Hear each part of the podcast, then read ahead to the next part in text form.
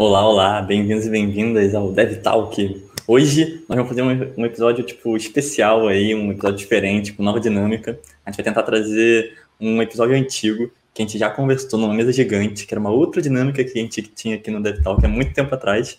E aí a gente quer saber o quanto a gente mudou. Então, para falar sobre tudo isso, né? Eu, como sempre aqui, Miguel, falando, enfim, fazendo essa mediação sobre o Dev Talk, sobre os temas de desenvolvimento de jogos para vocês. E também os meus amigos, parceiros, né? Primeiro o Padu, que está sempre aí comigo agora, como meu novo parceiro DevTalk. Se apresenta aí, Padu. Opa, fala aí, pessoal. Agora já estou aqui todo domingo com vocês. Estou tendo que se acostumar já com a minha presença aqui. Muito bom estar com vocês de novo. E aí, é, é porque já me criticaram, entendeu? Porque eu falo, pô, mas eu tô sempre lá também, e aí eu vou ficar falando o que eu, o que eu faço, tem que falar o que faz, entendeu? Quem é você, Padu? Se, se, se alguém chegou aqui pela primeira vez não sabe o que é DevTalk, quem é você, o que você faz e com, o que, que tipo, por que, que você é desenvolvedor de jogos, sabe? Por que, que você não é pedreiro? Ah, então, estou é, aqui porque sou empreendedor na área de games também, estou à frente da Delta Arcade, que é um estúdio de desenvolvimento de jogos aqui no Rio de Janeiro, e a minha paixão é empreender e principalmente com jogos. Então é por isso que eu estou aqui. Maneiríssimo. E aí, é claro que eu tinha que trazer um terceiro convidado para ajudar a gente a falar. Uma pessoa, inclusive, que talvez Talvez porque a gente não ouviu o que a gente vai ouvir antes, né? Aqui na surpresa, na, na arte da improvisação. É, nosso querido amigo Alex Coroda, que atualmente é game designer na Little Giants. Sim, a Little Giants, a antiga parceira empresa que fazia o Dev Talk. Se apresenta aí, Kuroda, diga pra galera quem você é, o que você faz. Além de ser game designer, obviamente. É, eu sou. Oi, gente, tudo bem? Meu nome é Alex, mas todo mundo conhece o Corolla aqui, no Discord e na internet no geral. É, como o Miguel falou, eu sou game designer na Giants, já tem um tempinho, já desde desse programa, desde esse programa que a gente vai ouvir agora até agora já aconteceram muitas coisas. Então, eu também edito os cortes aqui do Death Talk. É verdade. Então, estamos aí também. Se você tá ouvindo os cortes, né? Se você não tá ouvindo, começa a tá ouvir, tá porque aí, ó, tipo, trabalho do cara, tem que valorizar. E se você Preciso já tiver ouvindo... feedback, já... inclusive.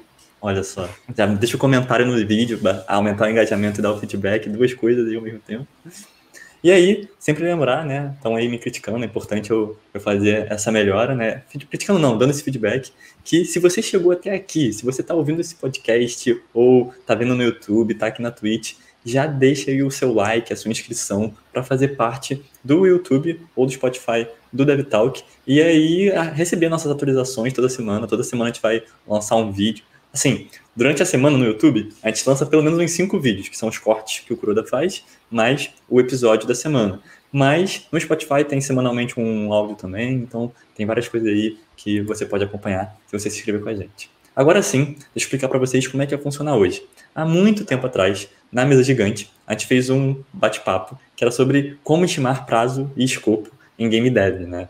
E aí, uma, tipo, a mesa, a mesa gigante era uma, uma calma Discord, onde todo mundo podia entrar com o microfone aberto e falar sobre o que sentia, né? O que, que entendia daquele, desse assunto. Nesse caso, estimar prazos e escopos. Então, eu pedi para um dos membros do DevTalk ouvir toda essa, toda, todo episódio desse podcast, porque ele tem mais de uma hora, né? Então foi muita gente conversando. E escolher alguns cortes para que a gente pudesse comentar e aí entender o que, que mudou e o que não mudou. Vamos então ouvir o que, que, que aconteceu aí nesse episódio há pelo menos dois anos atrás e o que a gente falou. É, é a minha voz, tá, também, galera. Então, é, eu não tenho o que fazer. Vamos ver coisa eu vou fazer um jogo achando que, sabendo que eu vou ter mais três meses, né? Isso é, é, muito reconfortante saber que você tem mais tempo. Então, não ser um problema, adiar é de fato uma, uma resposta válida, beleza? Acho que está aqui, estamos aqui para discutir é, se isso realmente é um problema também. É claro que isso, essa questão de adiar, ela pode garantir essa, essa, essa fala de gente tem mais, mais tempo, o jogo vai ficar melhor, etc, etc, etc. Mas, primeiro de tudo, para isso ser uma realidade, você precisa ter dinheiro. Então, dependendo da realidade que a gente estiver falando, numa, numa grande empresa como a CD Projekt, por exemplo, que já lançou vários jogos de sucesso, é tranquilo, eles têm dinheiro para pagar mais gente, né? Enfim, mas talvez numa pequena empresa não, não seja essa realidade, né? Você tem que pagar não só o salário dos seus funcionários, né, da sua equipe, seja funcionário ou não, mas você tem que pagar seus custos fixos, enfim, os programas que você usa, enfim. É, mas acho que além disso, além do pagamento, que é algo essencial na sociedade que a gente vive, mas isso pode também ser só uma desculpa para que esse ciclo ele se repita novamente no futuro. Para que você chegue é, hoje, eu, faltando duas semanas, eu chegue e fale: ah, vamos adiar mais três meses do projeto, porque isso vai fazer o jogo ficar melhor. E daqui a três meses, quando faltarem duas semanas de novo, eu falo a mesma coisa. Então esse ciclo ele pode se repetir sim, e inclusive é uma das grandes armadilhas, né? Essa questão do vou adiar o meu projeto mais um pouco. Mas beleza, falei de vários problemas e agora vou tentar trazer algumas soluções para a gente poder debater então, as soluções vieram depois. A gente quer falar primeiro dos problemas, obviamente. É... Então, gente, para quem não sabe, o que aconteceu desse momento até aqui, a CD Projekt, a CD Projekt não adiou mais uma vez o projeto dela. E aí o, o Cyberpunk foi uma porcaria, tá ligado? Nessa época não nem se falava de tanto do lançamento do Cyberpunk, nem era um sonho, tá ligado? Exato, é. exato. Então, isso mudou. Mas a realidade, né, a, a consequência disso, pelo que parece, foi a mesma. Tipo, talvez eles tenham fugido desse loop de adiar e melhorar, adiar e melhorar, porque sempre pode ficar pior, quer dizer, melhor. Mas por não fazer isso, eles entregaram um jogo que não fez sentido. Mas isso é uma realidade AAA, a gente pode comentar sobre ela também. Mas o que vocês sentem sobre essa questão de o ciclo vicioso de adiar para ficar melhor numa pequena empresa, numa empresa indie, que é a nossa realidade? Eu queria começar, na verdade, jogando uma, uma frase que, por coincidência, essa semana eu escutei, é, e aí eu queria saber se vocês concordam ou não. É até a frase do Shigeru Miyamoto. Então, assim, vocês falarem que discordam. É, Cuidado. É difícil, né? Mas eu posso. Eu tô, por isso que eu estou jogando para vocês, entendeu? Uhum. Eu falo depois. É, mas talvez você já tenha escutado, né? Que ele disse que um jogo atrasado tem chances de ser avaliado como bom, mas um jogo feito com pressa, lançado com pressa, ele é eternamente ruim. E aí eu queria ver, vocês concordam com essa frase? É, lembrando do contexto também, né? O Shigeru Miyamoto, ele é de uma época que o jogo ele tinha que ser lançado 100% perfeito, trabalhava com um estúdio grande, sai um pouco dessa realidade do estúdio indie, mas até que ponto vocês concordam ou não com essa frase do nosso querido Miyamoto? Vai lá, Kuroda. Cara, eu, eu vou dizer que eu concordo, mas sempre levando em conta a nossa realidade, né? Porque tem realidades que isso é possível. É, o, Miguel, o Miguel do passado falou muito bem que a questão de, de adiar é a questão do dinheiro. E, e essa, a, eu acho que é um requisito muito grande você, tipo, ter. Você atrela muitas coisas à, à entrega do jogo, seja marketing, seja até o andar de outros projetos. Então, a partir do momento que você adia algo, muita coisa se desencadeia. Acho que na visão de dev, eu, eu não curto adiar, não curto a ideia. Eu acho que tô, tô em prol, tô ali concordando com o Miguel do passado de que acaba virando um ciclo vicioso. Mas concordo que a primeira impressão do jogo é a que fica, né? E aí, Cyberpunk aí, apesar de mil atualizações falam que ele tá melhor, tem gente que não fala aí, fica esse meio que estigma do lançamento dele. Então, assim, meio a meio. Vamos ficar aí no meio a meio. Sim, mas não. e você, Miguel? Fui atualizar rapidamente aí a galera. Então, eu discordo completamente. eu acho que, é claro, né, é o Miyamoto, é difícil a gente é, discordar dele, mas é uma outra realidade, como você falou. Né, é uma outra época, e aí talvez traga para uma realidade hoje que, se, que as pessoas estejam até indo pro extremo disso. Tipo, eu acho que quanto antes você lançar o seu jogo, hum, antes, é, tipo, quanto antes você lançar o seu jogo, mais rápido você vai ter o feedback do seu público sobre como o seu jogo tá. Entendeu? Então, na realidade, sei lá, mobile ou até de pequenos jogos indies para computador, tipo, colocar a mão na. colocar o jogo na mão do seu jogador é, é muito importante para você saber o que está fazendo. Para você saber se você está fazendo o que eles querem ou se você está fazendo o que você acha que eles querem. Né? É você, novamente, mitigar riscos.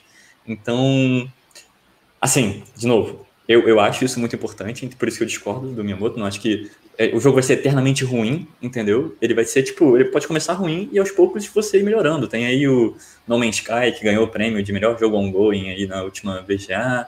Tem o Sea of Thieves, que, tipo, foi super hateado no começo.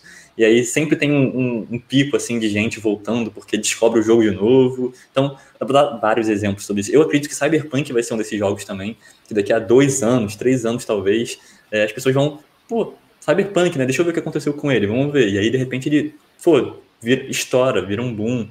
Então, acho que é muito difícil falar que vai ser eternamente ruim hoje em dia, mas, ao mesmo tempo, eu acho muito ruim como o novo ciclo que está se criando, onde as empresas só jogam, só lançam jogos incompletos. Tipo, tudo está sempre em early access, e aí isso é sempre uma desculpa para o jogo ser bugado, para ele não funcionar, para ele estar, tá, tipo, horrível, sei lá. Tem, tinha um jogo que eu estava muito hypado recentemente, que foi o Dungeons and Dragons Dark Alliance.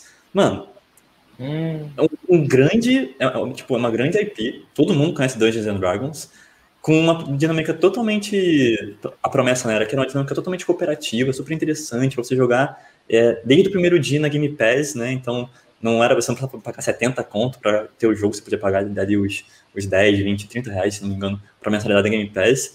E o jogo estava todo bugado, todo bugado, era impossível jogar. Era muito lag, as coisas estavam todas bugadas. Então, e, isso, assim, eu tô dando um exemplo, né? Um exemplo que aconteceu comigo, mas eu poderia dar muitos outros de jogos que estão nessa nova pegada de vamos lançar de qualquer jeito e aí tá em early access que as pessoas vão perdoar, tá ligado? Então, é também entender como você chega no meio termo do early access para botar na mão do seu jogador, mas também não esperar para sempre, né? Para, enfim, colocar só quando tiver perfeito.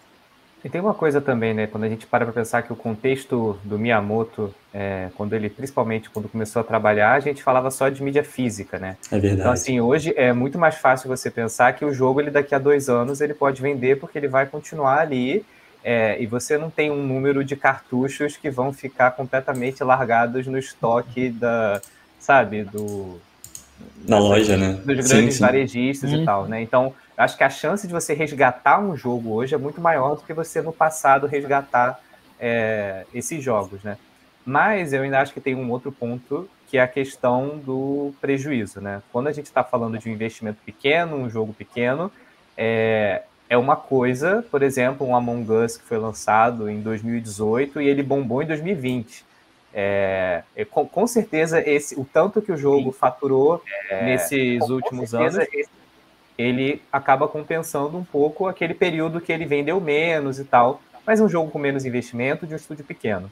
Quando você tem um projeto né, multimilionário em que você tem investidores que colocaram muito dinheiro, eu não acho que eles estão dispostos a esperar as pessoas redescobrirem esse jogo. Né? Então, quando a gente fala, é, seja do Cyberpunk ou qualquer outro projeto, né? É, ele, sim, se, se eu fosse investidor, eu não quero esperar por um acaso, daqui a cinco anos alguém redescobre e ele bomba, porque o investidor ele quer o retorno daquele dinheiro que ele colocou ali, né?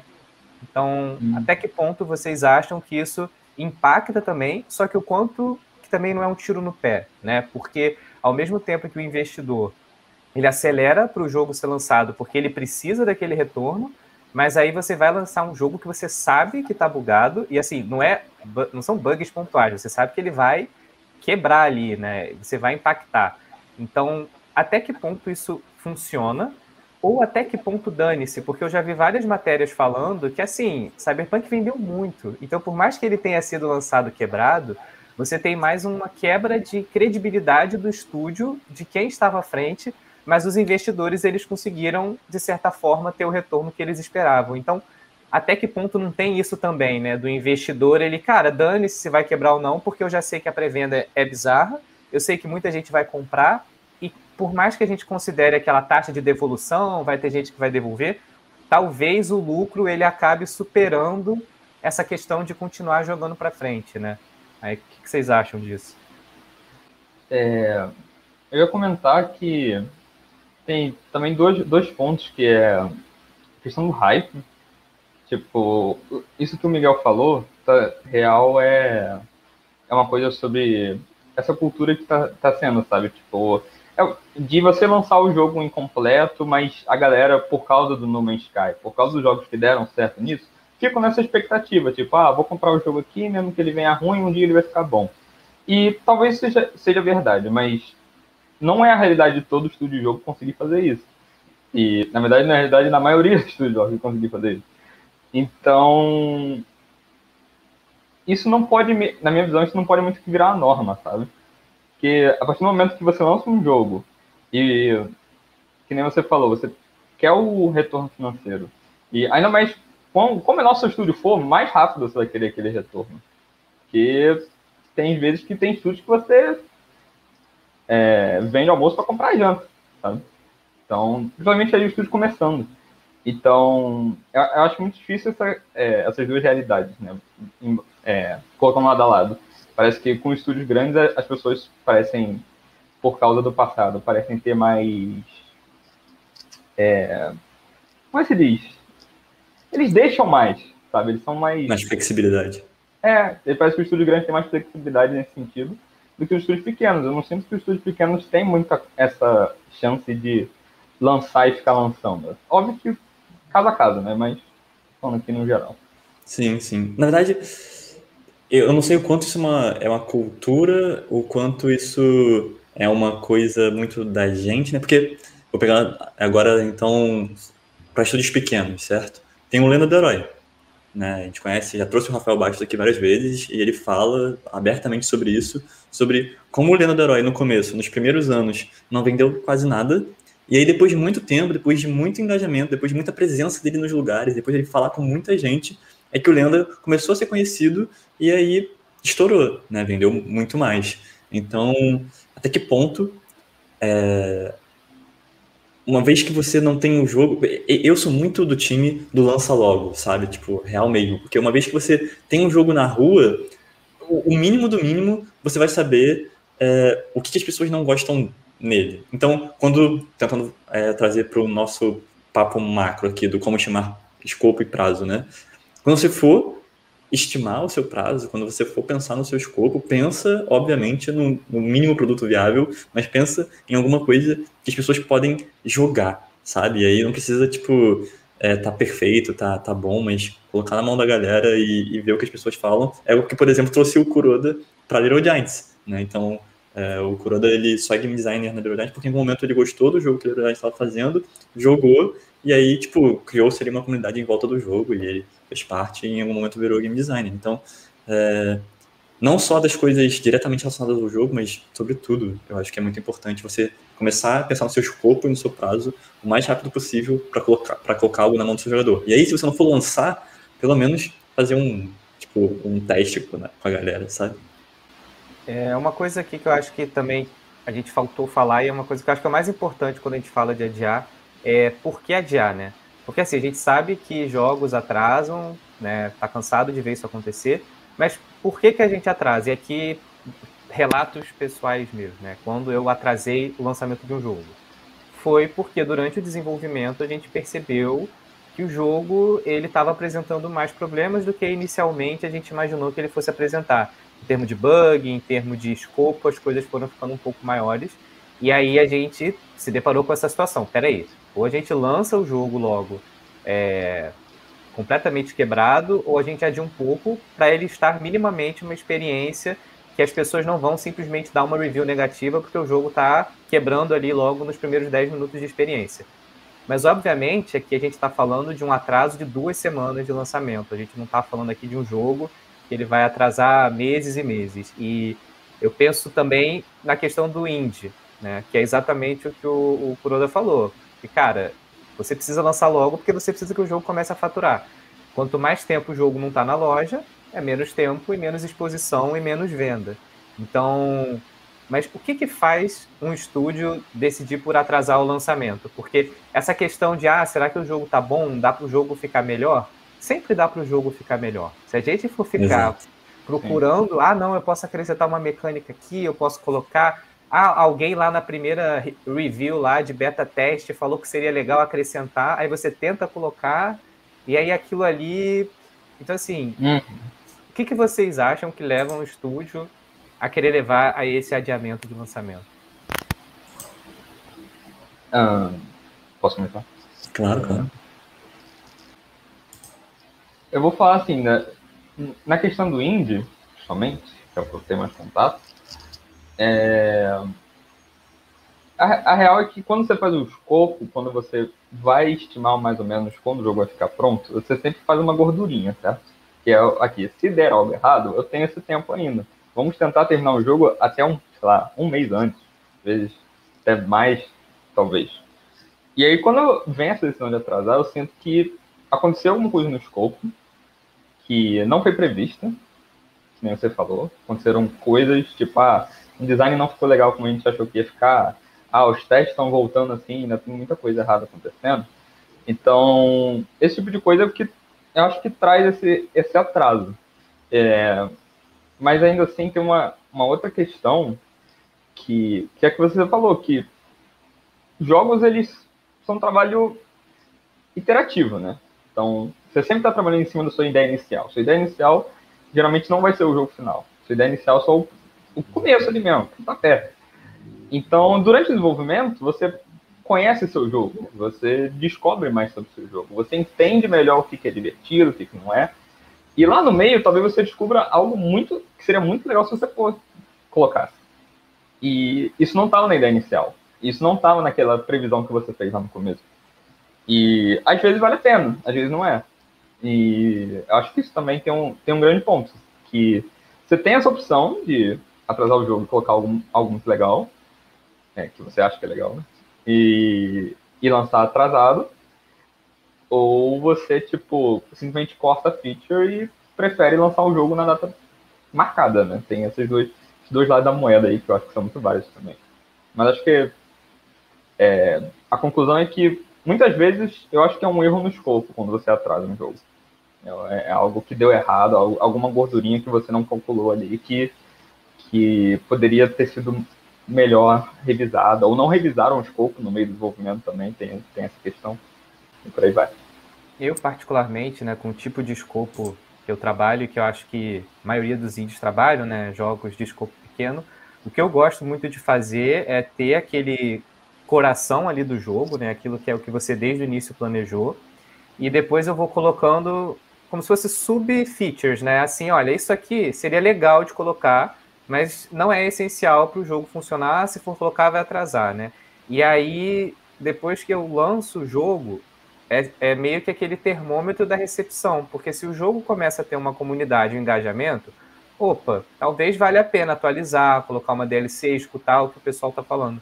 Porque o, o meu medo, às vezes, é de investir muito tempo num jogo que ele vai ser só um lançamento padrão de indie na Steam, então você vai ganhar aquele faturamento lá embaixo, ok, mas o certo seria já partir para o próximo, para você torcer para o próximo jogo é, vender mais, né? Ao invés de ficar ali tentando naquele jogo que uma hora eu vou acertar aquele jogo, uma hora aquele jogo vai bombar, mas talvez não, né? E aí eu estou perdendo muito tempo num único projeto é um preciosismo, né, que você não pode ter no desenvolvimento. Um jogo é um jogo e, e que nem você falou, quando você sai dele para ir para um próximo, você está indo para o próximo já tendo a experiência desse primeiro. Então, definitivamente o segundo vai ser melhor. Então, não tem por que ficar investindo muito tempo também nesse primeiro. Ah, é essa a minha visão.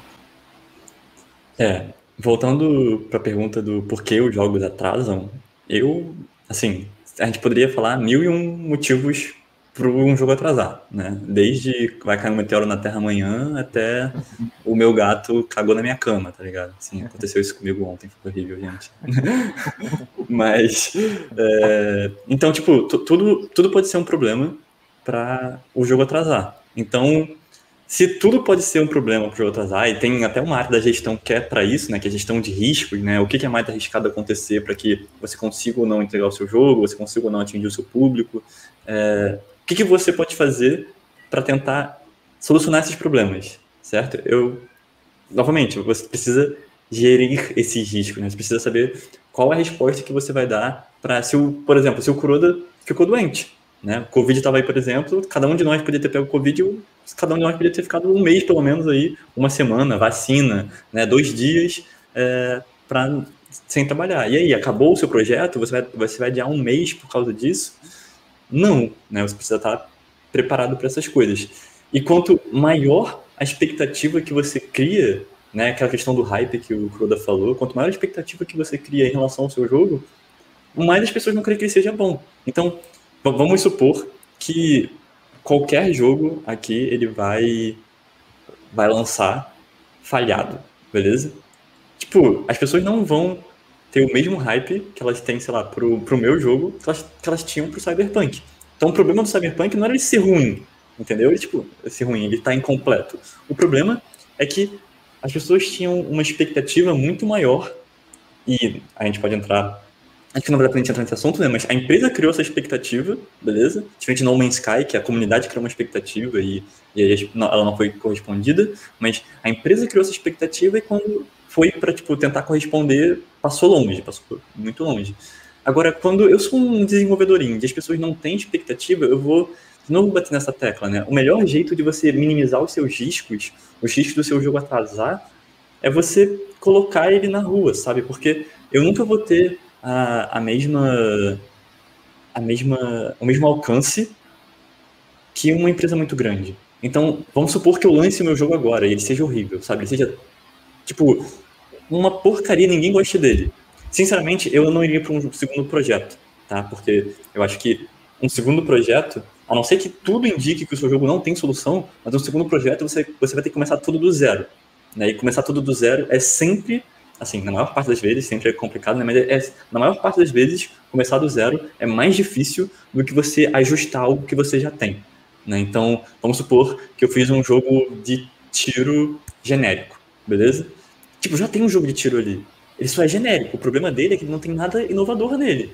E aí, para eu modificar algo nesse jogo de tiro que torne ele diferente, a proposta no final pode ser horrível sabe? Tipo, pode ser um jogo de tiro, sei lá, a gente pode falar sobre vários jogos de tiro aí que tentaram inovar e deram errado.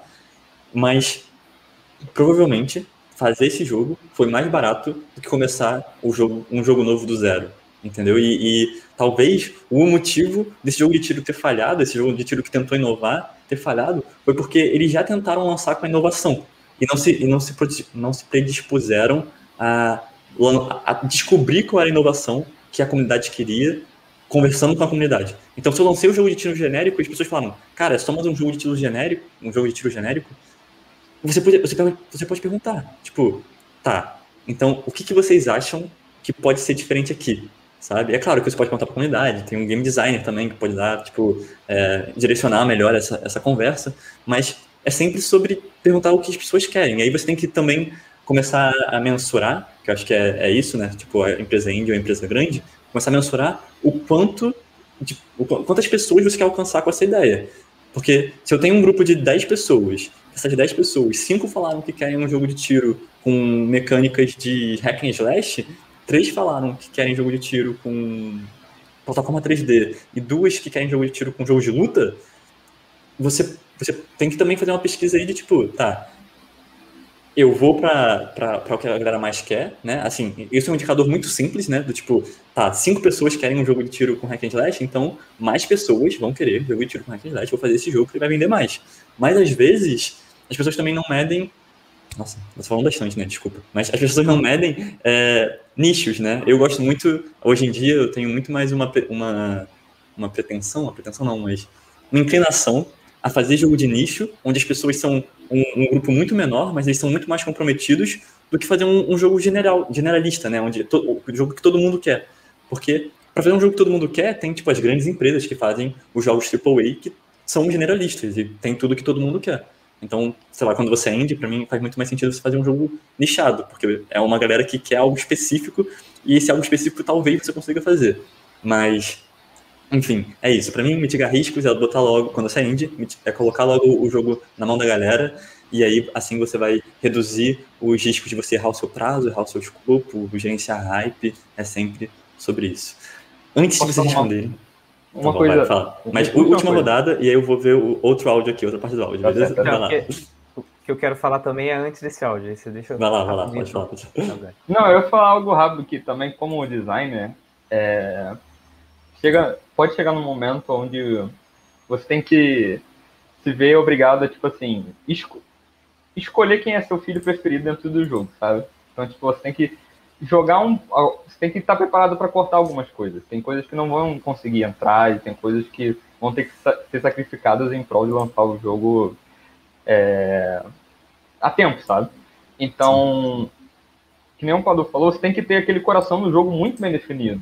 E você sempre tem que se perguntar: isso aqui melhora o coração? Isso aqui está de acordo com o que eu quero? Isso aqui está agregando? Se não tiver, geralmente, e ainda está para ser feito, geralmente você vai é, cortando ou adiando isso, e sempre focando no que for essencial para você lançar o seu jogo. Porque se o jogo não tiver esse coração, esse core bem definido, não, já não tem muito. Já está meio errado, sabe? Lá na frente você vai tentar voltar nisso e vai atrasar ainda mais. Então, eu ia dizer que, como designer, você tem que estar preparado e tem que saber esse core, tipo assim, desde o começo ou durante o desenvolvimento, bem, bem cedo, para lá na frente você não ter que se preocupar em, tipo, ah, o que, que eu faço agora, o que, que eu posso, o que, que eu não posso. É, a minha pergunta ela tem, ela, ela é um gancho para colocar para rodar a próxima parte, por isso que eu queria falar, que é porque assim, a gente viu hoje basicamente que duas coisas podem fazer você atrasar o seu lançamento. Ou é porque você está querendo sempre melhorar demais, e aqui eu acho que é consenso entre a gente que não, a gente tem que lançar com esse coração, e se o jogo tiver uma recepção muito grande, aí você pensa em trabalhar essas novas implementações, mas a outra opção é porque, cara, deu problema no seu planejamento. E, e aí vai vir a pergunta: por que, que é tão comum dar tanto problema no planejamento de um jogo? Né? Por que, que é tão comum você estar tá chegando perto do lançamento e, e, e caramba, é, tá errado, tá com muito bug, é, tá com muito problema. A gente sabe que isso é inerente da programação, né? Quando você trabalha com isso, vai ter bug. Mas assim, e a própria questão de escopo, onde que começou a sair do controle? Então, como que a gente consegue minimizar esses problemas de lançamento por conta é, com relação a isso do desenvolvimento. Eu estou curioso para ver o que, que o Miguel do passado colocou de solução. Esse é o áudio, galera. Vamos ver o que o Miguelzinho do passado respondeu sobre como estimar prazos aí e escopos. Ai, meu Deus, que medo nem lidar com esses problemas. Mas, no começo do projeto, você tem, na minha visão, duas principais escolhas para tentar mitigar o risco de você errar no seu escopo e prazo, né? Que são Cascata Mode, onde você vai lá no início, e a gente já falou uma mesa sobre isso, curiosamente, mas o, Cascata Mode, onde você vai lá no início, com toda a sua equipe de pessoas especializadas no que elas fazem, é, falar, galera, eu tenho que entregar isso, isso, isso, isso no meu projeto para ele existir, e vocês têm que me dizer quanto tempo essas coisas, em quanto tempo essas coisas são feitas. Agora que vocês me disseram em quanto tempo essas coisas são feitas, eu coloco uma depois da outra e vejo quanto tempo essas coisas vão, no, no, no total é, precisam para ser concluídas. Então, se eu tenho um personagem, milhões de assets, animação, etc, etc, etc, eu sei que eu vou demorar seis meses para fazer o meu projeto. Isso contando as coisas que você não sabe que você precisa, né? Porque tô partindo do pressuposto aí que você sabe tudo que tem que ser feito e a sua equipe sabe também fazer tudo que você precisa que seja feito. Então, nesse cenário, o Cascata Mode ótimo, perfeito, ele vai te ajudar a saber é, quanto tempo você precisa. Nossa senhora. Miguelzinho, coitado, iludido, achando que cascata mode ia, ia salvar o mundo. Tem uma outra parte aqui, de acordo com o nosso é, cortador de áudios, que a gente fala sobre o Scrum, que teoricamente é minha nova defesa. Quer que eu coloque ele antes da gente continuar? Sim. Vamos ver? Tá bom, peraí. Uh, que tenso. Se ouvir ainda. É fazendo mais jogos. Show. É assim que eu termino a minha indagação. Sintam-se livres aí para levantar a mão, se já não levantaram. E aí, é, é isso aí, levantem a mão e aproveitem esse momento. Eu, eu, quero só te perguntar uma coisa. Você falou do, do Cascata Mode e do Scrum Mode. E para mim, não sei se eu perdi um pouco do que você disse, porque, sei lá, posso ser distraído. Mas no Scrum Mode, como é que você tem uma ideia de para onde você está indo, onde você quer chegar e quando? Ou você simplesmente só cruza os dedos e torce para em tempo hábil ter algo bom? Eu acho que como depois eu passo a falar para o Daniel, mas acho que como produtor, e é por isso que eu sinto que nessas horas, né, o, o dono do produto, ou o gerente do produto, ele tem que ter bem clara a visão do que ele quer para o produto final. Porque essa é a visão que vai guiar o projeto, saca? Por isso que o, o cargo dele, na minha, no meu entendimento, é muito importante. Porque se ele não for uma pessoa com experiência e noção de experiência de mercado e noção de mercado que o produto dele está inserido, ele vai guiar o projeto para o caminho errado. Então, no caso do Cascata Mode, ele tem que saber quais são as coisas que você precisa cortar, que vão manter essa noção de mercado é, é, vai, vai manter o seu produto dentro dessa noção de mercado que ele possui, e no Scrum Mode ele tem que pensar nas melhores features que tem que ser feitas primeiro para continuar agregando, é, mas primeiro que façam sentido para o seu, pro seu projeto zero, né, para o seu protótipo zero, é, para continuar agregando valor ao, à noção de mercado que ele tem. Então, eu diria que é isso. É isso, galera. Miguelzinho já falou, agora tá a vez de vocês. Passado, ia ser considerado vivo por quem defende Scrum hoje, né? Exato. E aí? Ele falou um pouco sobre. Eu falei um pouco sobre isso do coração, né? Eu acho que no final foi isso. Uma, uma relação muito forte, né? Você hoje, Miguel, você ainda defende a, a metodologia cascata? Ou, ou, já, já mudou? E, e por que mudou, né? Talvez que seja mais interessante perguntar. Nossa, eu acho que, de novo, são as incertezas, né? Acho que o maior inimigo de um projeto são as coisas que você não consegue controlar. Porque as coisas que você não consegue controlar, as coisas que você não sabe que você não consegue controlar. E aí, que são incertezas. E aí, a única forma de você lidar com essas incertezas que você tem é colocando as coisas na mão do consumidor o mais rápido possível. E no Cascata Mode, né, no, na metodologia de organização de projetos Cascata, Powerfall, é, você não tem, você demora muito, né? Você tem, tem que esperar que todos os processos sejam feitos para poder chegar na mão do consumidor. E no Scrum, a ideia dele é justamente que a cada semana, a cada sprint, você vai ter isso na mão de, dos stakeholders. Então, para mim, parece fazer muito mais sentido hoje em dia. E eu descobri isso justamente fazendo o cascata e o Scrum, né? Quando eu coloquei.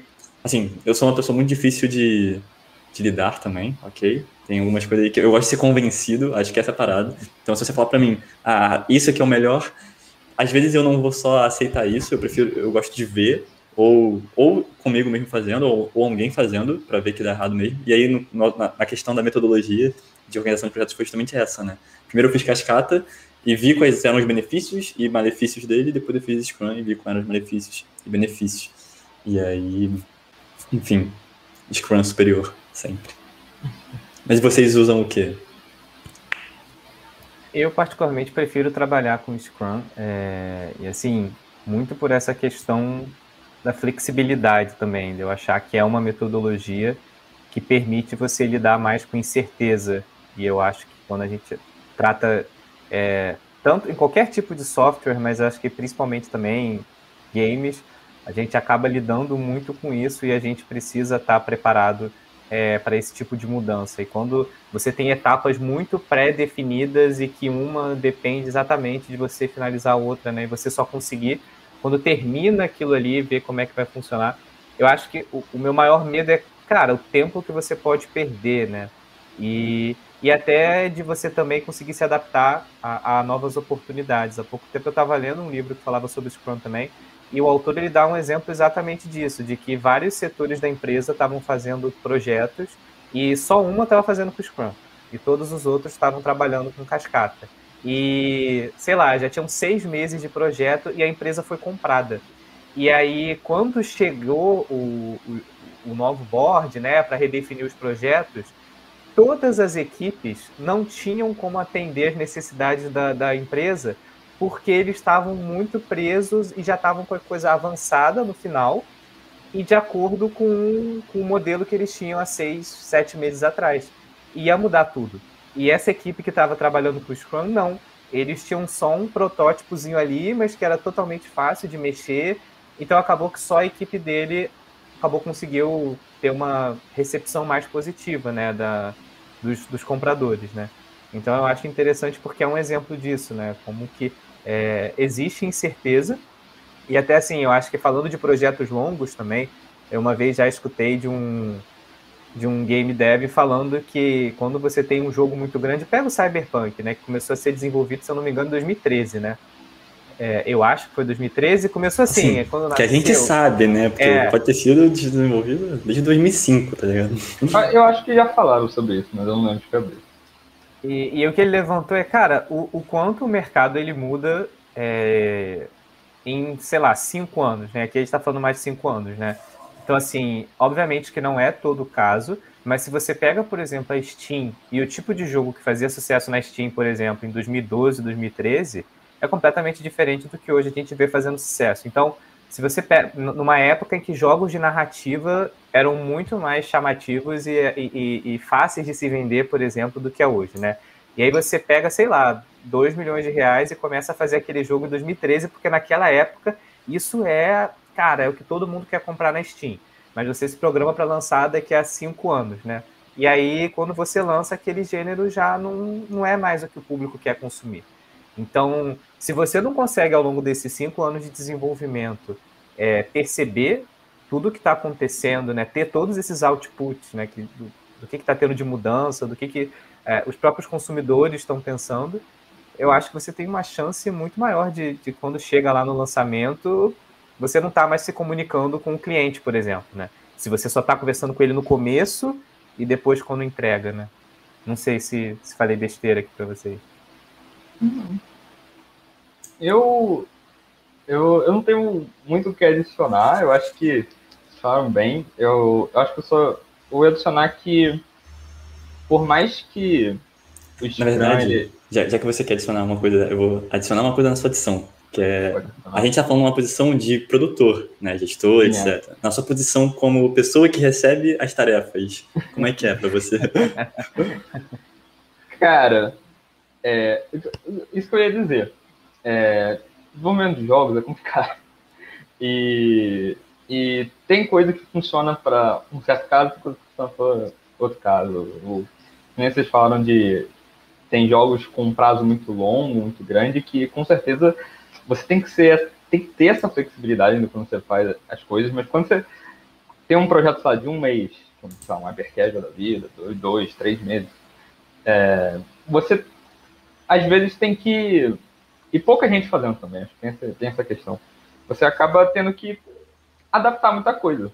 E no meu caso, eu acho que eu, lá na Giants a gente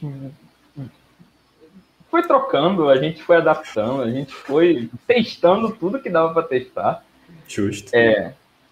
Mas, particularmente, eu me identifico mais quando você tem pequenas entregas e você consegue visualizar o produto. Cada semana você está ali vendo e você consegue discutir, debater. Essa, essa é a melhor parte do. É, é melhor jeito de fazer, no meu final. É, eu diria que na posição de quem recebe tarefa, também existe uma dualidade muito forte aí da, dessa questão da segurança, né? Porque ao mesmo tempo que semanalmente você tem mais liberdade para criar suas tarefas e a sua rotina pode mudar em um determinado espectro aí, né, do dependendo do que você estiver fazendo, o cascata, o Towerfall, ele te dá muita segurança porque você sabe o que você vai fazer, sei lá, pelos próximos três meses, sabe? Tipo, se você quiser saber, ah, o que, que eu vou precisar fazer em agosto de 2021. Tá, deixa eu ver aqui se eu posso planejar as minhas férias, sabe? Porque em agosto de 2021 eu vou estar fazendo personagem. Ok, personagem, eu posso, posso viajar para Miami, tá ligado? Sei lá. Então, é, talvez essa questão da segurança para quem recebe as tarefas seja interessante no, no Cascata, né? No, no, Scrum você não sabe. Tipo, pode chegar em agosto, você vai estar fazendo até outro jogo, porque as é. coisas mudaram, você viu que as coisas não estão não estavam caminhando bem para o jogo que está fazendo agora. Então, talvez esse ponto aí, para quem recebe, as tarefas seja importante. Para o produtor também, né, das contas, enfim. É, é, é, o, é o que eu ia falar ali no próximo ponto que a gente vai falar. Quer que bote o áudio?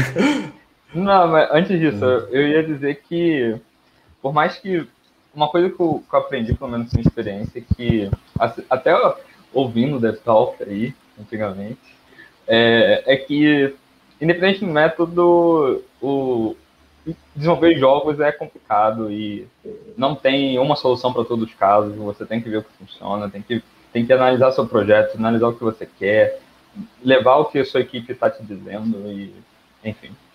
E aí é o que a gente Exato. O áudio de agora, de acordo com o nosso cortador de áudios, foi o método tem que refletir o gosto da sua equipe e não o contrário. Tenso. Espera aí, deixa eu botar aqui no tempo. Foi. Beleza. Eu vou uma outra pontuação e eu já deixo de antemão que é numa realidade onde a equipe é pequena, é indie, beleza? E que eu sou totalmente bias porque eu sou pessoas driven, show? Então eu, eu sou o RH aqui da, da Little Giants, então eu penso sempre nas pessoas.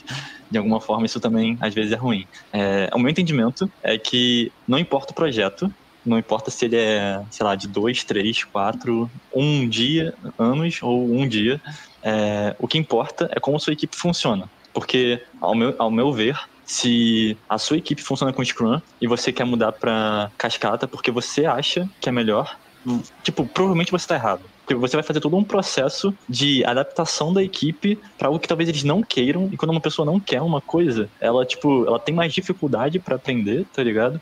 Só para implementar uma nova metodologia que você encontrou na, na, internet, por exemplo, ou num livro, e que parece ser mais interessante. É claro que é, tem casos e casos, porque você também não pode estagnar, né? Ah, desse jeito aqui funciona, e por isso eu vou ficar nesse jeito para sempre. Eu acho que isso é estagnar, é você não querer aperfeiçoar o que você faz, mas eu acho que antes de você propor qualquer mudança, você tem que ver com, com a sua equipe qual o valor que eles veem nisso, beleza? E aí, por isso que, repito, o que importa é o que a sua equipe quer fazer. Se eles quiserem fazer Go Horse, galera, tipo, vamos fazer e der certo e a equipe funcionar, acho que isso é importante também, né? É, você entregar o que precisa ser entregue, então vai Go Horse. Se você quer se a sua equipe quer fazer Scrum porque todo mundo é ágil e é isso aí, vai ágil. O que, o, acho que é, o mais importante é as pessoas estarem motivadas a fazer o que elas têm que fazer, entendeu? E aí, aperfeiçoar o que está sendo feito é parte sei lá, acho que do, do indivíduo de cada um, saca? É, se a gente tá fazendo o Scrum, mas a gente não consegue entregar o que a gente precisa entregar, é sentar com a equipe. E eu tô, de novo, indie, show, não, não grandes empresas, porque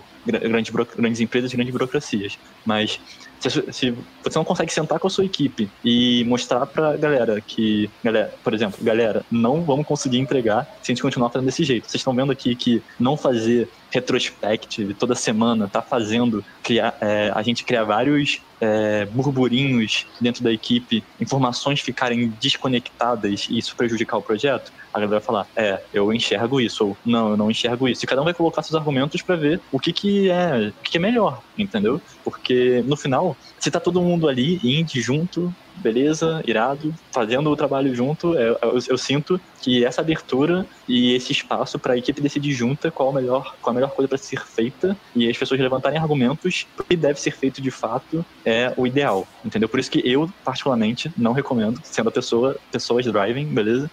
Eu, eu recomendo você escolher o que for melhor para sua equipe, não o que for melhor para o projeto, porque ferramentas, para mim todas essas coisas são ferramentas, metodologia ágil, Scrum, Cascata, Kanban, o que você quiser, é tudo tipo ferramenta. E quem usa as ferramentas são as pessoas, né? Então, essa, é, esse é o meu entendimento. É... Miguelzinho. É, sim, acho que você falou coisas muito interessantes ali, é, mas eu acho que tudo também depende, é, justamente o que você falou, a gente está falando de uma empresa indie, né? É, porque se você está começando um projeto, por exemplo, você, Miguel, está começando o seu projeto, você quer aplicar de uma maneira. Existe também você procurar perfis que se adequam para como você pensou aquele projeto. Eu acho que é completamente diferente de quando você tem uma equipe que está junta e vocês querem encontrar um projeto que consiga ter sinergia entre a maneira de trabalhar da equipe. Eu acho que são coisas diferentes. Pessoas têm perfis diferentes e pessoas têm que entender que nem todo mundo é adequado para todo tipo de tarefa é, ou projeto. Então, assim, é, existem projetos que você vai ter que lidar com prazos apertados, sim, por N motivos. Pode ser porque você recebeu um fomento, então você tem que entregar aquele projeto no período X e você não tem opção de adiar o lançamento, por exemplo. Então, é, ou quando você tem um aporte de investidor, ao mesmo tempo não, ao mesmo tempo você pode ter juntado com um grupo de pessoas que você conheceu, as pessoas são muito capacitadas, e você está pensando assim, cara, qual projeto que eu consigo montar para fazer essa equipe trabalhar bem?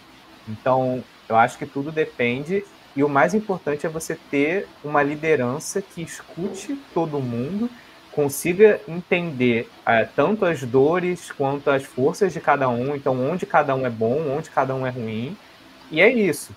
Eu acho que numa equipe pequena é difícil, porque quando você tem uma empresa maior, você consegue alocar pessoas para posições que mais se adequam ao perfil dela. Então, você fala que grandes empresas, grandes burocracias, mas eu acho que nesse ponto você tem a vantagem de que, óbvio, uma empresa que cuida do seu funcionário, porque a gente sabe que isso não é a realidade de toda grande empresa, né? Sim. No mundo dos games a gente está cansado de ver relatos de situações tóxicas e tal. Mas o certo seria esse. Se você tem uma grande empresa, você pode alocar as pessoas para posições. Líderes fazem isso, alocar boas pessoas para posições em que elas consigam render mais e se sintam felizes. Mas e quando gente... e aí eu faço até essa pergunta para vocês e aí pensando em quem está prestando serviço e para o Miguel como produtor também, né?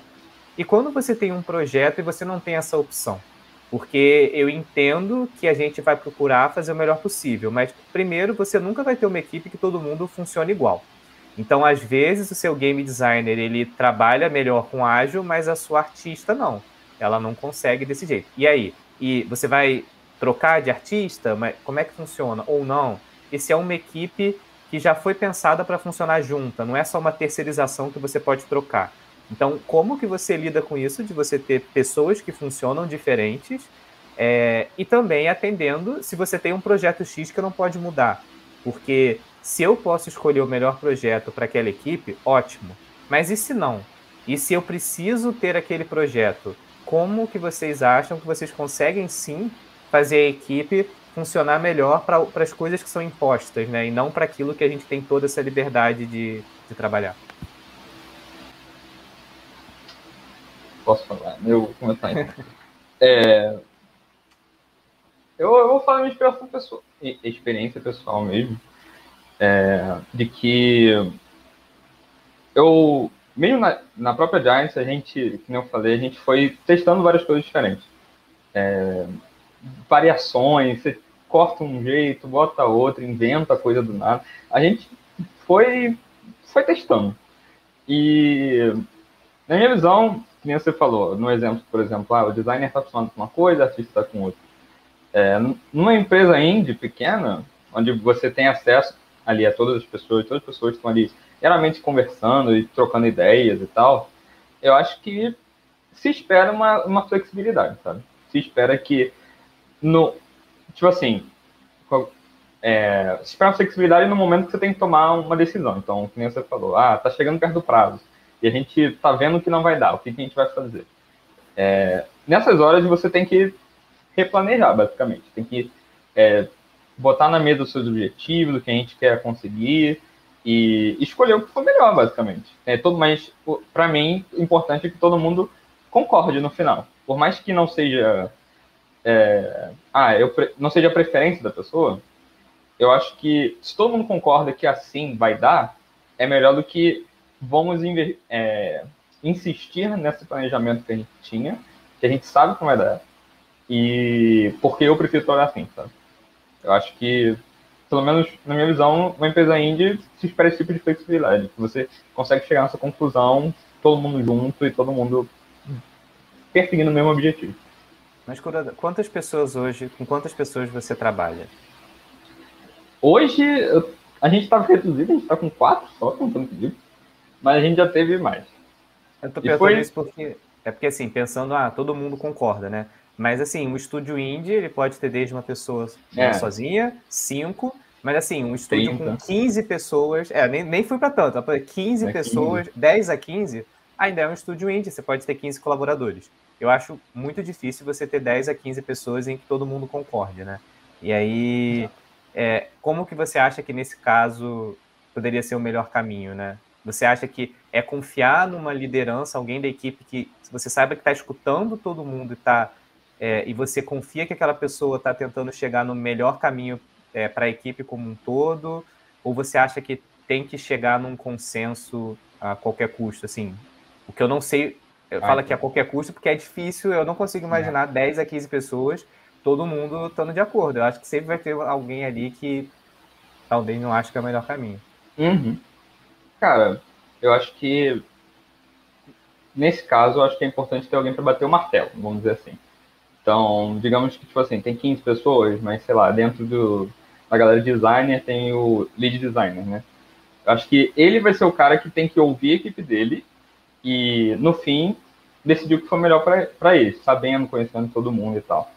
É, mas a partir do momento que você tem pessoas postas em lideranças, é, é pressuposto que a equipe confie no, no líder, né? Se, se isso não está acontecendo desde antes, já está alguma coisa pior, tá acontecendo.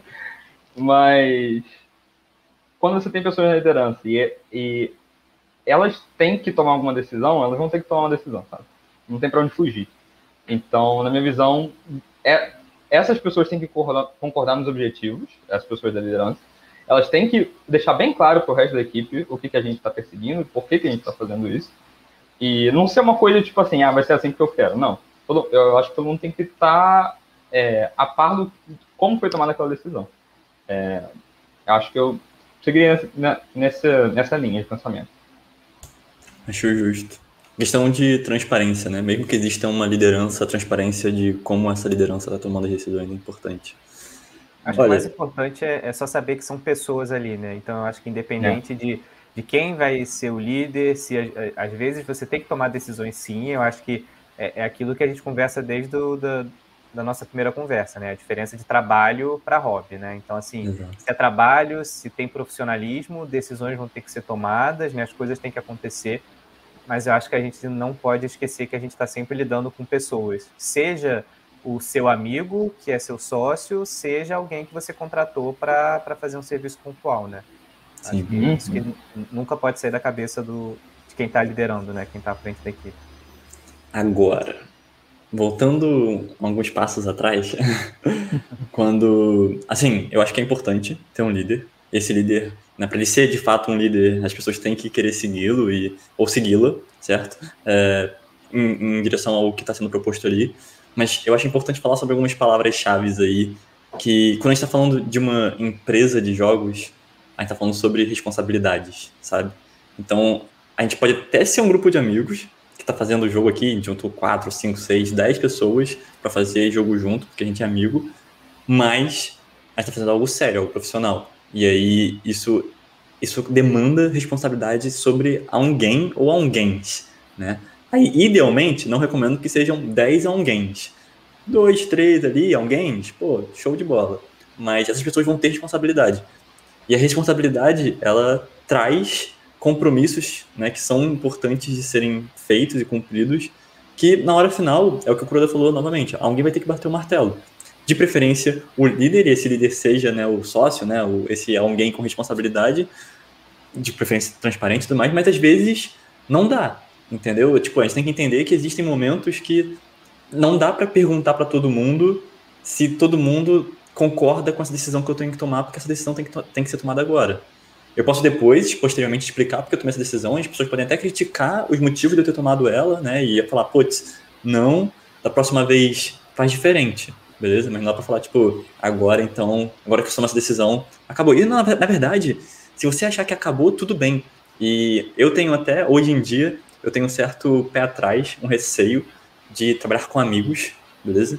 Acho que trabalhar com amigos, chamar amigos para testar o seu jogo, chamar amigos para consumir o seu podcast, eu acho que tudo isso é sempre muito sensível. Né? Digo isso porque quando você coloca a parte emocional junto com a parte profissional, como e, e, na verdade a parte emocional na frente da parte profissional, e é muito mais fácil acontecer com amigos, a chance de dar de dar merda é muito grande, sabe? Não porque ah, é, você vai criticar, mas porque você vai ter receio de falar a verdade completamente para essa pessoa, porque é sua amiga. Acima de tudo, acima da relação profissional que vocês têm, ela é sua amiga. Então, qualquer coisa que afete a relação de vocês no trabalho vai afetar a amizade de vocês. Então, e, e é não só isso, né? Mas no final das contas, até o feedback que o seu amigo te dá pode não ser 100% real, né?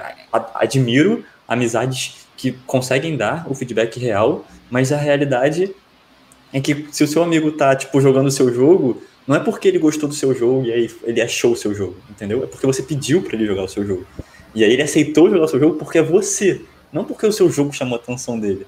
Então, essa estatística, por si só, como game tester, já tá manchada. Já não, já não é 100%, tipo, real, entendeu? E aí, se você começar a, a pensar no seu jogo baseado em estatísticas de amigos falando sobre o seu jogo, então provavelmente você vai estar se baseando em estatísticas falsas, em, em, em tipo, em dados falsos. Mesma coisa para tipo, podcast, se você estiver chamando seu amigo. Assim, pode chamar, não é um problema. Chame seus amigos para ouvir seu podcast, para aumentar o número de visualizações. Inclusive, qualquer amigo meu, e eu sei que tem alguns aí ouvindo o podcast, eu chamo e, e tamo junto. Mas, quando você pensar sobre a qualidade do seu podcast, né, idealmente, você tem que perguntar para um desconhecido, sabe? Um desconhecido, porque o desconhecido não tem nada a perder se ele te magoar. É, tipo, é, você tem que dar o melhor produto que eu, como consumidor, quero consumir, tá ligado? E a melhor pessoa para te falar sobre isso é uma pessoa que só tá ali para consumir o seu conteúdo. Ah, da mesma forma, para fechar, sobre trabalhar com amigos, que é tipo, eu não quero que, se eu falar que você, sei lá, fez um péssimo game design, na moral, Kuroda, estuda um pouco, porque você claramente tá passando o dia jogando LOL, tá ligado? tipo, é claro que não vou falar isso com qualquer outra pessoa, né, dessa forma, mas estou dando um exemplo extremo aqui. É, tipo, sempre tem um, um, um, pé atrás de estragar nossa amizade. Então, é. eu não faria com amigos, eu teria, tipo, lideranças claras ali, porque existe uma responsabilidade para ser dada e, e é isso. E aí, na hora, na hora H, se eu tenho que tomar decisão, tá ligado? Infelizmente, ou felizmente, as coisas têm que ser feitas pro bem da empresa, até mais do que aqui. É, você e... falou uma coisa. Acho que pode falar o Kuroda primeiro, que eu vi que ele tava com o dedo levantado, e depois eu falo. Não, mas eu, eu só adicionar um detalhe que também, uma coisa que, tem, que é muito importante nessas horas também, é flexibilidade. De, de, de você dar flexibilidade pro, pro designer, para artista, para tipo assim, para mim isso é muito importante principalmente, porque tipo, você se organizar. Por mais que a gente esteja mudando o planejamento, é, eu entendi que eu tenho que fazer XXX, mas tipo, se eu conseguir escolher minha ordem, se eu conseguir sabe? Porque, para mim, o problema fica quando você quer dar um. quer ficar no micro ali da pessoa, tipo, faz isso, faz aquilo, agora faz isso aqui, agora faz isso aquilo ali. Isso, isso para mim é o pior cenário. Acho que quando você tem que tomar essas decisões, você toma elas, você direciona para um outro lado, uma mudança, pode até ser radical. É, o que não pode ir embora é essa, essa questão de tipo, tá, você tem que fazer isso, agora você se organiza, você faz, você conversa, a gente fala uma comunicação, né, para eu entender o que você está fazendo agora, mas deixar a pessoa seguir o processo dela, porque, como eles falam, são, são, pessoas, sabe? Você não pode, não, não, é máquina, você não pode abrir um programa e agora vai fazer dessa forma, sabe? Então, acho que isso para mim é, é, é uma parte para mim é muito importante. É, é, você falou uma coisa, Miguel, que eu acho muito importante, que é essa questão de, de tomada de decisão, né? porque em muitos momentos você não tem a oportunidade de simplesmente chegar para toda a equipe, conversar, e aí o que vocês acham? Eu falo sim, eu falo não, assim, pensando em negócios mesmo aqui, falando puramente da parte de business, tem muitas, a, maioria das oportunidades, até o que a gente brinca, é aquele papo de elevador, às vezes você encontrou alguém ali, trocou uma ideia, o cara pergunta, e aí, você dá aquela resposta, sim ou não? Né? Se você, às vezes, não engaja em determinadas coisas ali, é... você não vai ter aquela oportunidade novamente. E aí, obviamente, que normalmente a equipe é, tem uma pessoa que fica à frente dessa parte mais administrativa, de o produtor, né, de gestão do projeto e tal. É, até que ponto você acha importante dar liberdade para essa pessoa? Até que ponto você acha que essa pessoa é, tem que ter liberdade? E aí, pensando muito nisso que você falou, né, do que, que é melhor para a empresa, né? É, e até como depois levar isso para a equipe, às vezes alguma decisão que você teve que tomar, alguma coisa que você apresentou, e obviamente pode ser que depois a equipe ache que aquele não é o caminho, e aí tudo bem, você tem que resolver com ela como é, que as coisas vão caminhar. É, mas até que isso, em alguns casos, até questão de ruptura, né? Quando você tem a equipe racha porque eu dou até um exemplo do, do He-Man, que é interessante se vocês pegarem a história do bonequinho, né? Quando eles foram vender, os investidores perguntaram se eles já tinham um desenho. E eles não tinham, mas o cara respondeu na hora que tinha, porque ele sabia que era aquilo que ia é, levar a investir no projeto. Né? Então, fazendo uma brincadeira aqui, imagina que nós três a gente é uma equipe, aí eu tô numa reunião com o investidor e o cara pergunta se um jogo que a gente está fazendo ele vai ser multimídia e vai ter um outro projeto. E eu percebo que se eu falar sim, ele vai dar, sei lá, 5 milhões pra gente. E se eu falar não, ele vai falar, pô, depois a gente vê. E aí eu na hora falo, não, tem sim, tem sim, e eu me viro com a equipe pra gente dar um jeito de, de trabalhar nisso. E aí eu chego para vocês e falo, olha, eu falei que a gente estava fazendo isso aqui também. E aí? É, até que ponto vocês acham que é certo a pessoa tomar aquela decisão ali e depois chegar para vocês e falar, galera, era ou era aquilo a gente não ia ter. E agora? Como é que a gente faz? Vocês topam? Vocês acham que a gente cai fora e ou então, né, o que faz? Outras chama outras pessoas para porque também isso é possível, né? Talvez aquela parte da equipe não queira trabalhar naquele projeto específico, mas perceba que é uma oportunidade do estúdio crescer e fala, não, então vamos contratar uma equipe, já que é, pô, são 5 milhões, a gente consegue contratar pessoas para trabalhar nisso, e a gente continua fazendo, né?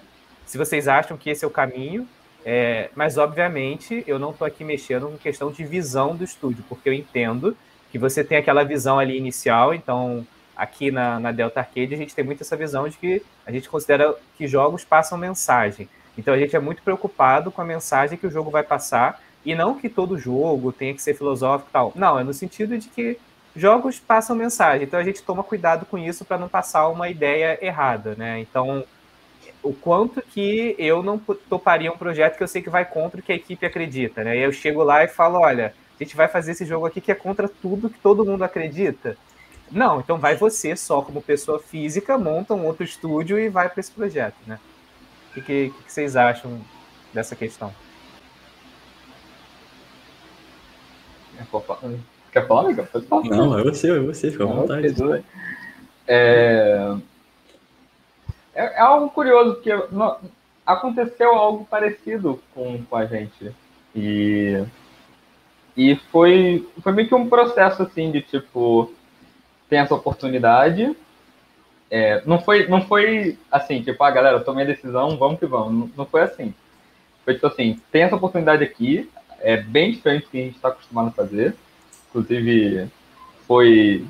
Até assim, até então a gente não tinha feito isso ainda. E.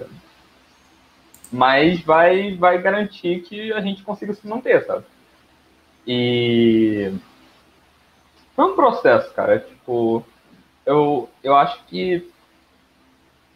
Nessa hora que cada um tem que tomar a sua própria decisão, sabe? Eu acho que não tem, não tem muito como um caminho certo nessa, nesse caso. Eu acho que quem sair, é, a realidade é que você bota outra pessoa no lugar que quer, né? Eu acho que acho que na questão de gestão, acho que essa é a questão. Obviamente você não quer perder certas pessoas, mas se a pessoa não quer, o que, que você vai fazer? Você vai recusar uma oportunidade muito boa, sabe? Eu acho que é muito complicado. E óbvio que é o que eu falei, eu acho que o ideal é que você converse antes, mas caso não tenha essa, é, essa oportunidade, eu com certeza, tipo assim, eu, eu não sou gestor, né? mas é, acho que como, se eu fosse gestor, eu provavelmente aceitaria, que nem você falou. Eu tomaria essa decisão, conversaria com as pessoas e falaria, galera, preciso fazer isso daqui, é, a gente está com esse projeto aqui, eu não tive como recusar isso, vamos ver como é que a gente vai fazer, sabe? E dando certo ou errado, é, é arcar com as consequências, sabe? Eu acho que também tem muito a ver com o estágio do estúdio. O estágio, assim, porque se você já é um estúdio consolidado e você já tem um bom faturamento, eu acho que é. muitas vezes você consegue negar algumas oportunidades que quando você está começando, talvez aquela oportunidade é o que vai permitir que você construa o estúdio da maneira que você quer, né? Então, sei lá, eu acho que para uma EA é muito mais fácil recusar um projeto que, que a empresa não está afim de trabalhar do que um estúdio que talvez aquele dinheiro seja a diferença, né? Do estúdio acabar no ano seguinte, né? Ou de ainda ter um, um, um respiro, né?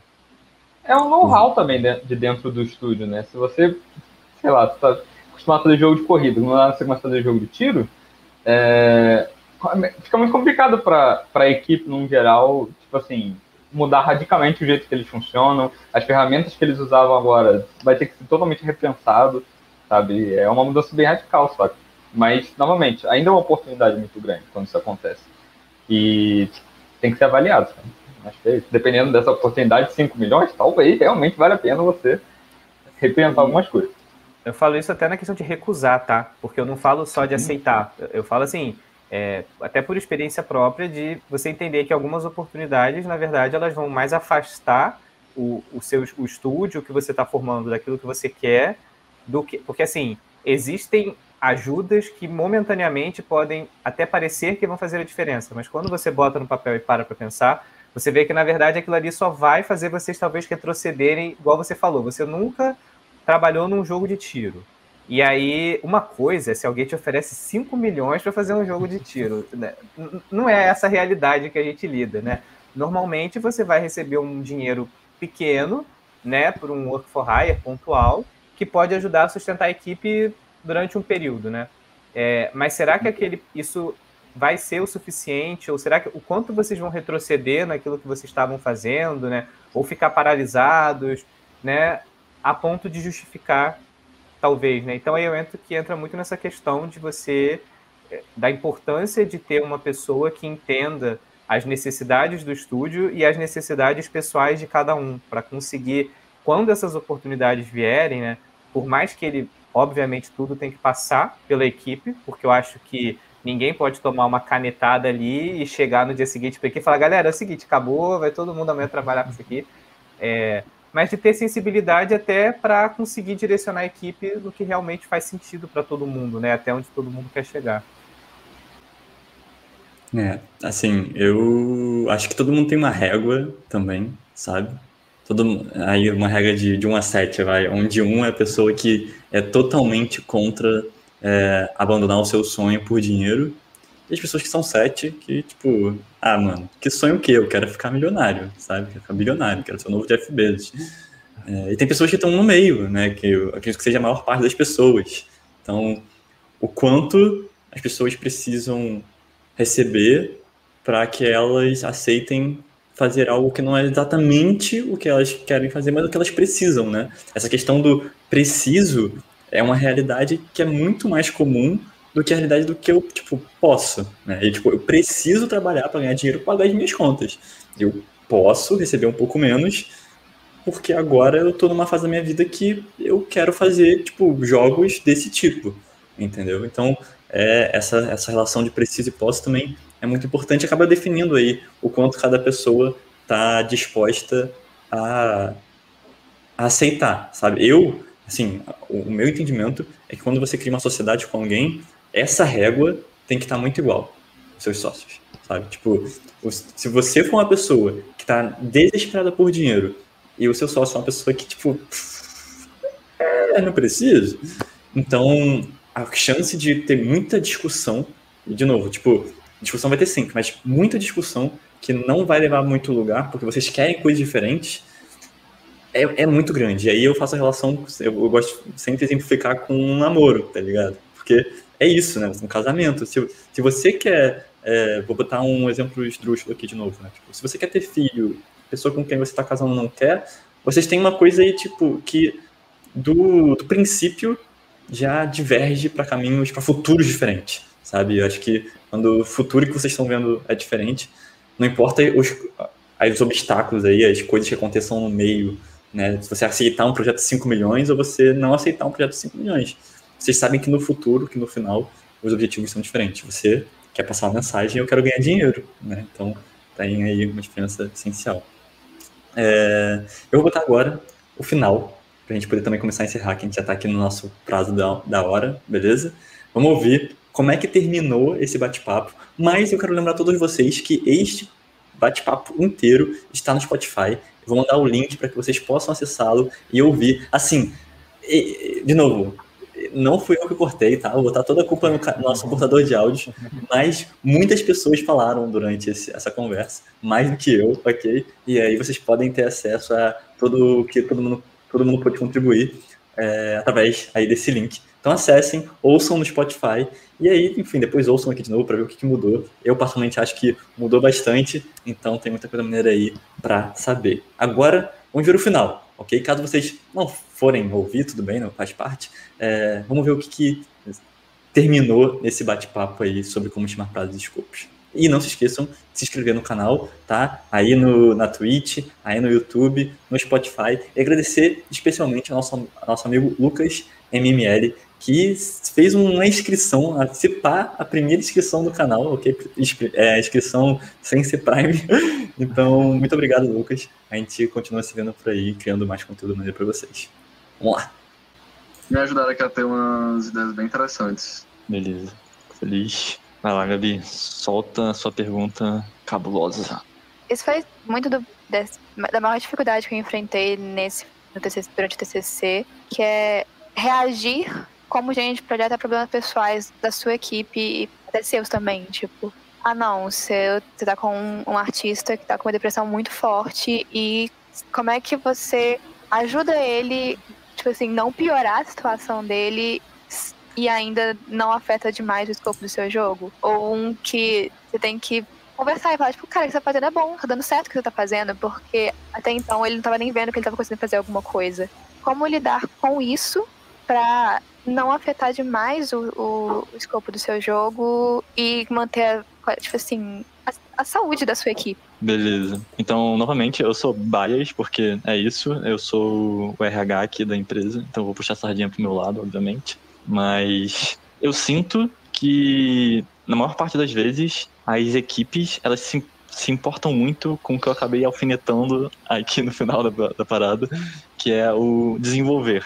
Tipo, pra mim, desenvolver jogos é tranquilo, sinceramente. Se você sentar algum tempo, X, numa cadeira, for, que, for tentar aprender programação, arte, etc., é claro que cada um com a sua dificuldade você vai conseguir, mas ter essa soft skill de saber lidar com uma outra pessoa é uma parada que a gente não aprende na escola, tá ligado? É uma parada que, é, assim, até certo ponto, mas você precisa saber que a parte mais difícil, pelo menos ao meu ver, do desenvolvimento de jogos é lidar com outras pessoas. Tem, aquele, tem aquelas pessoas que talvez sejam muito inteligentes, ou talvez sejam muito esforçadas, ou talvez sejam muito malucas, que fazem jogo sozinho, tá ligado? Eu acho que desenvolver jogos é tranquilo, até Salomão Miguel, marca aí.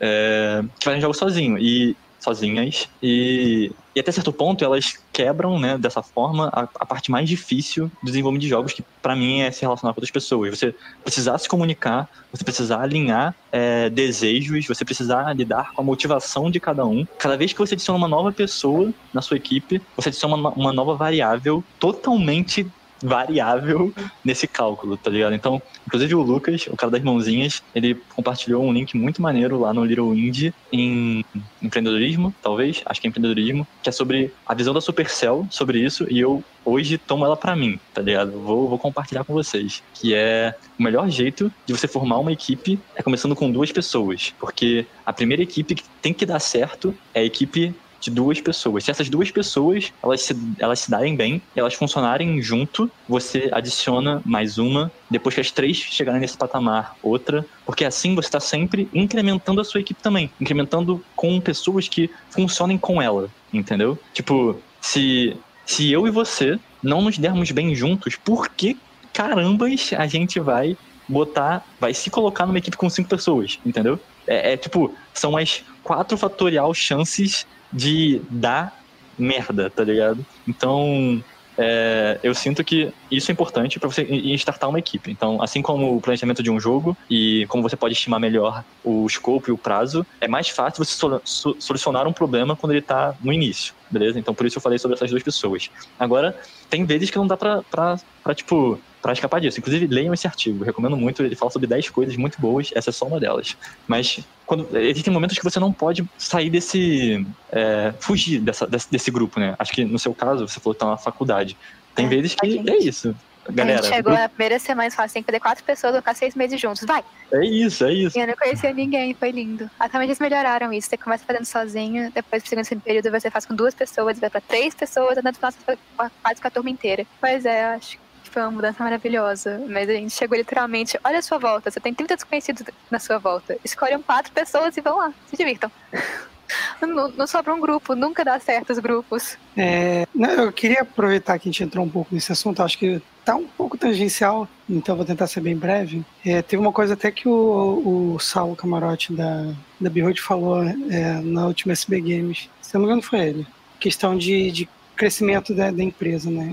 É, a empresa para crescer e dar certo nesse crescimento, normalmente ela tem que crescer devagar, você tem que crescer um por um. Porque se você cresce dois, três, quatro muito rápido, vai dar problema. Algum problema vai acontecer. Isso aconteceu comigo, né? Aconteceu com a Ford, a gente teve alguns problemas de crescimento rápido. E, e não é só ah, porque no geração, não, porque é isso, é uma equipe, como equipe mesmo. Você pode ter funcionário, você pode ter gente prestando alguns serviços. É, pode não dar certo, tudo bem, mas essa coisa de você crescer como equipe, crescer rápido, é muito difícil. Então tem que tomar muito cuidado com essa questão de ah, eu tenho mais dinheiro aqui, vou contratar 10 pessoas, vai ser lindo. Inclusive, a gente planejando é, escopo e planejando é, como vai ser daqui para frente o Deathbound na busca por investimento para gente, a gente terminar o projeto. É, a gente levou muito em consideração isso. Tipo, a gente não pode simplesmente querer fazer um jogo enorme em dois anos só porque a gente tem dinheiro. Não adianta dinheiro. O dinheiro não resolve tudo. Por mais que a gente tivesse dinheiro para contratar 10, 15, 20 pessoas, e ainda, ainda que eu contratasse bem, contratasse pessoas para administrar essas pessoas, né, que também é uma coisa que às vezes a gente esquece, que a gente precisa de pessoas para administrar pessoas, é, a gente vai ter problema por ter mais gente do que a gente é capaz de lidar num projeto, porque não tem experiência, a equipe não é engajada, não está junto, então tem que levar isso muito em consideração. É, equipe crescer rápido assim, é muito perigoso e tende a, a dar problema. Eu ia levantar que eu acho que a pergunta foi feita no, com base na experiência da, de faculdade, né? Da, de TCC.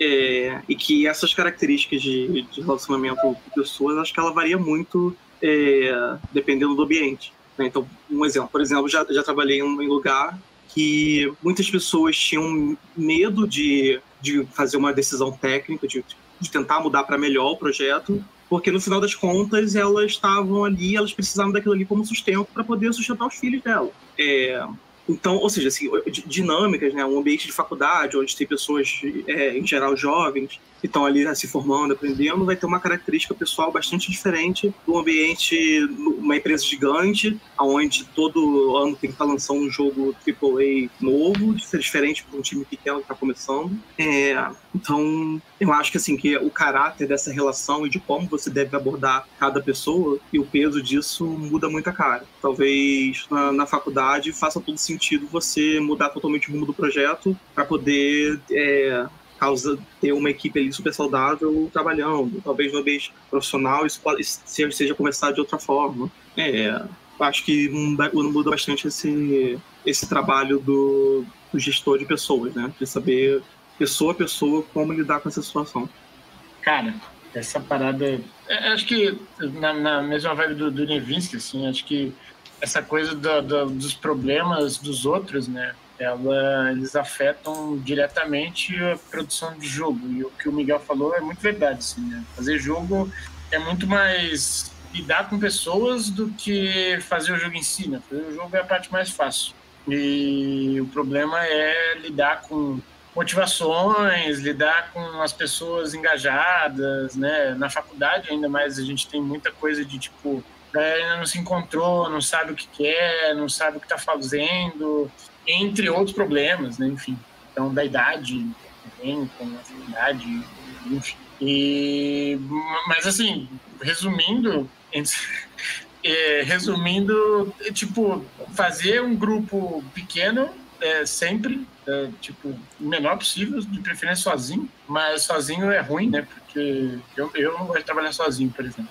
Eu não faço grupo sozinho. Mas fazendo essa vibe, né, do Supercell, acho que faz muito sentido sempre está disposto a, a, ajudar as pessoas, né? Eu acho que tem um essa parada que o Miguel falou do psicólogo e tal, cara, isso é muito tenso assim, porque é uma coisa que está muito fora, né, da nossa realidade. A gente sabe fazer jogo, a gente não sabe atender e, e amparar problemas pessoais, traumas e coisas nesse sentido né, das pessoas. Então, é, eu acho que o, o, mais certo quando você entende que existe isso é você é, é, falar, cara, tipo, vai ver um psicólogo, né? No máximo, assim, e é isso, tipo, porque essa pessoa vai poder te ajudar de alguma forma, eu realmente não tenho como te ajudar.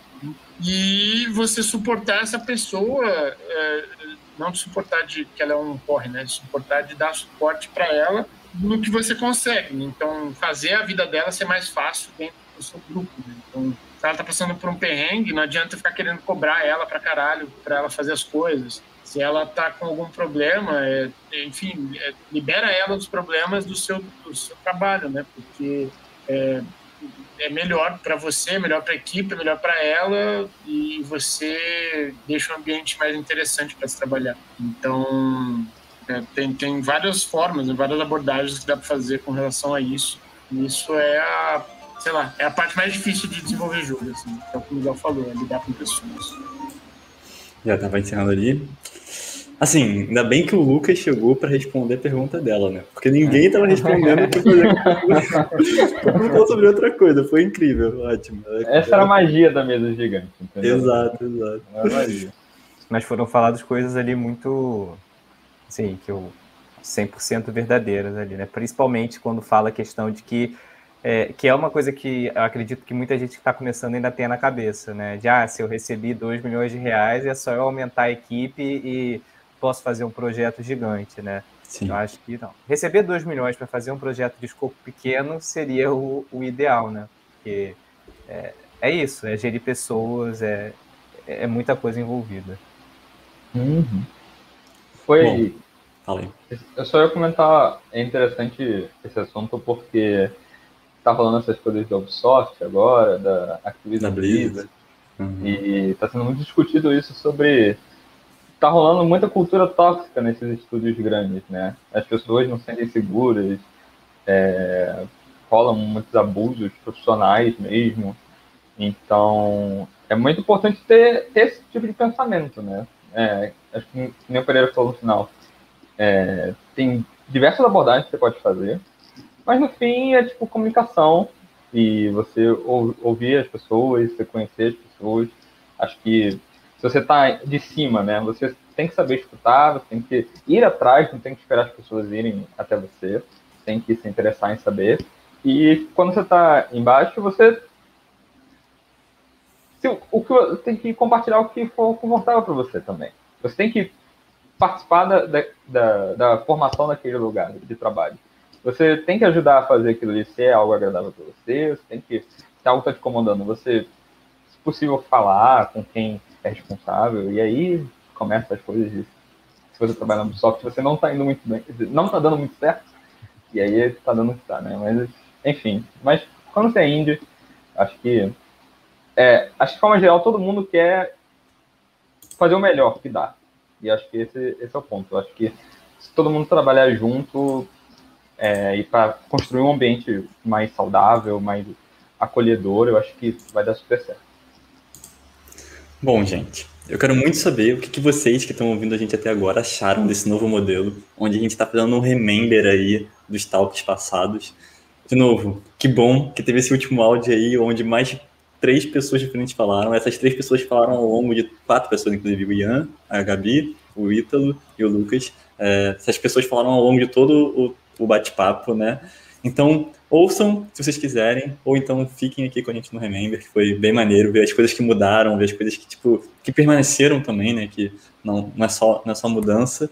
E aí, deixem o seu like, sua curtida, tamo junto sempre. Muito obrigado, Kuroda, por ter aceitado participar com a gente hoje aqui. Muito obrigado, obviamente, a Du também, por estar sempre comigo, fazendo parte desse bate-papo. Tamo junto, foi ótimo. Kuroda, você quer compartilhar uma rede social aí, tipo, sua, da Little Giants? Fica à vontade. Cara, na verdade não. Acho que se a gente entre no Discord da Talk, acho que essa é a parte mais importante. Eu tô lá, se alguém quiser me encontrar, manda DM por lá no Discord. Dá feedback nos cortes. Dá feedback nos cortes, pelo amor de Deus. Assistam. Digam se tá bom, se tá ruim. E, e é isso. Muito obrigado aí. Então, muito obrigado, gente. Até a próxima. Vejo vocês na semana que vem com que tipo de assunto? Só vamos saber depois. Tchau, tchau.